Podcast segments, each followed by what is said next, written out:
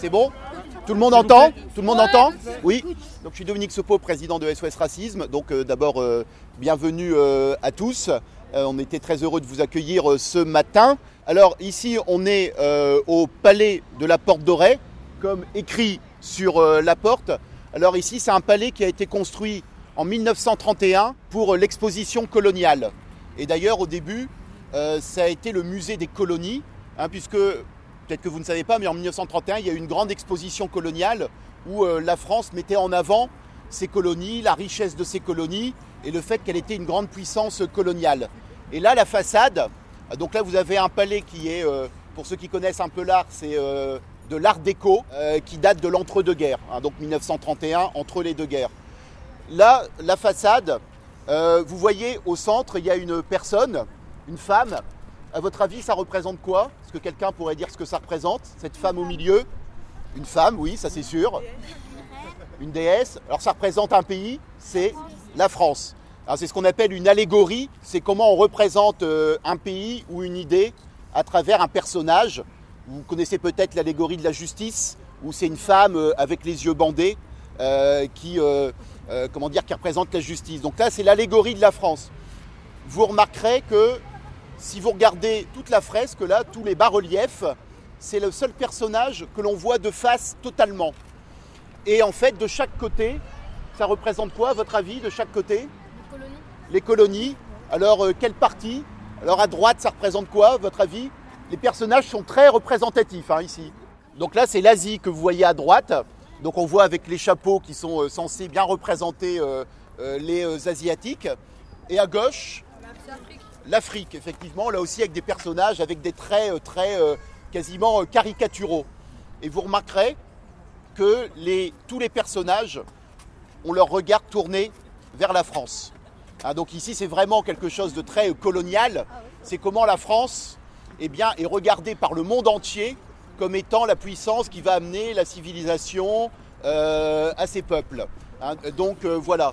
Cet endroit a été ensuite le musée des colonies pendant très longtemps quand la France était une puissance coloniale. Et euh, plusieurs dizaines d'années plus tard, il a été euh, décidé d'en faire la cité euh, nationale de l'histoire de l'immigration.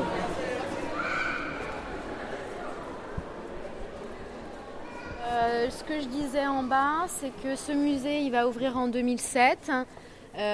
C'était une nécessité qui, avait été ressentie en France de créer ce musée euh, pour revaloriser l'histoire de l'immigration en France. Euh, donc là, on va revenir sur euh, ces 200 ans d'immigration en France. Alors évidemment, on ne va pas tout voir. ce qui est intéressant dans ce parcours, donc qui s'appelle Repère, c'est qu'on ne va pas le faire de manière chronologique. L'idée, c'est de suivre le parcours d'une personne qui va émigrer en France.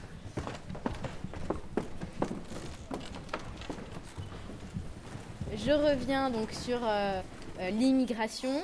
Euh, comme je vous disais, elle a commencé en France il y a environ 200 ans et elle commence donc à la, environ euh, en 1890. Est-ce que vous savez euh, quelles sont les premières populations à venir émigrer en France? À votre avis, en termes de nationalité, qui est-ce que ça pourrait être? Les Italiens Les Italiens. Alors, pas, ce ne sont pas les premiers.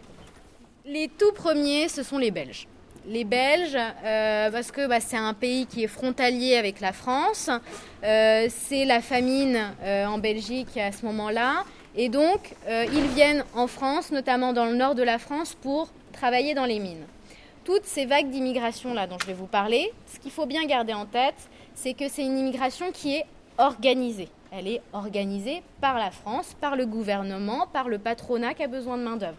On est on facilite les choses pour qu'ils viennent s'installer parce qu'on a besoin d'eux euh, et on ne les laisse pas aller où ils veulent. Hein. Donc euh, on cible euh, les endroits en France où on a besoin, on a besoin d'eux. Donc les Belges dans un premier temps. Il va y avoir les Anglais aussi, notamment des ingénieurs pour venir pour la construction des chemins de fer. Ensuite, on va avoir les Italiens. les Italiens à partir de 1901, qui va être la plus grosse communauté immigrée jusque dans les années 1960. Ça va être la première euh, nationalité immigrée. Et il y a une exposition qui va commencer dans une semaine vraiment sur la question de l'immigration italienne parce qu'elle a été très importante en France. Euh, après les Italiens, on a les Espagnols. suivi des Portugais. Et après, depuis les années 70, on a effectivement les pays de l'Afrique subsaharienne, du Maghreb.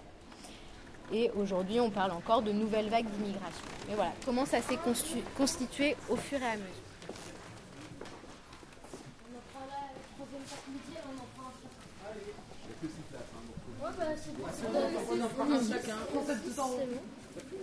moi je prends tout en bas, je Alors c'est pas un logement qui est censé vous faire rêver, hein. Donc, euh... ouais, tout en haut là, ouais, du bien ça. Ouais. déjà. Parce que vous êtes jeune. Hein. Euh, moi, les logements euh, dont je veux vous parler ici avec cette œuvre, une œuvre contemporaine, euh, d'un artiste qui s'appelle Barthélemy Togo, c'est parler des foyers aussi.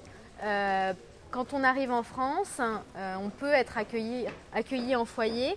Et la problématique dont il nous parle ici, c'est que bah, c'est beaucoup de personnes dans un petit espace. Euh, c'est aussi la cohabitation avec des gens bah, que vous ne connaissez pas euh, du tout. Euh, donc vous n'avez pas d'intimité et vous allez essayer de vous recréer votre intimité, mais quand même très difficilement. Déjà, vous avez quitté votre pays d'origine, vous arrivez dans un nouveau pays, vous êtes avec des gens que vous ne connaissez pas et vous dormez en plus avec eux.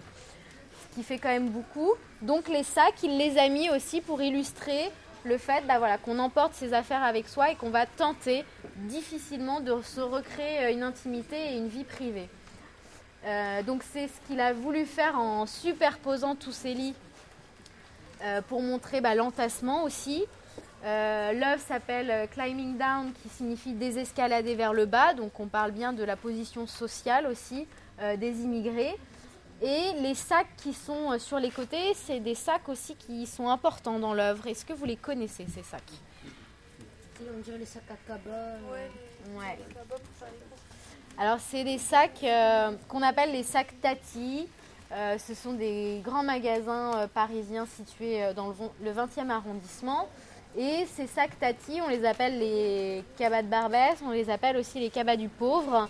Et souvent, ils ont collé à l'image de l'immigration. Et tout à l'heure, moi, je faisais une visite avec euh, des étudiants qui étaient américains et ils me disaient qu'aux États-Unis, c'était pareil. Il y avait un cabas qui représentait euh, la pauvreté ou l'immigration.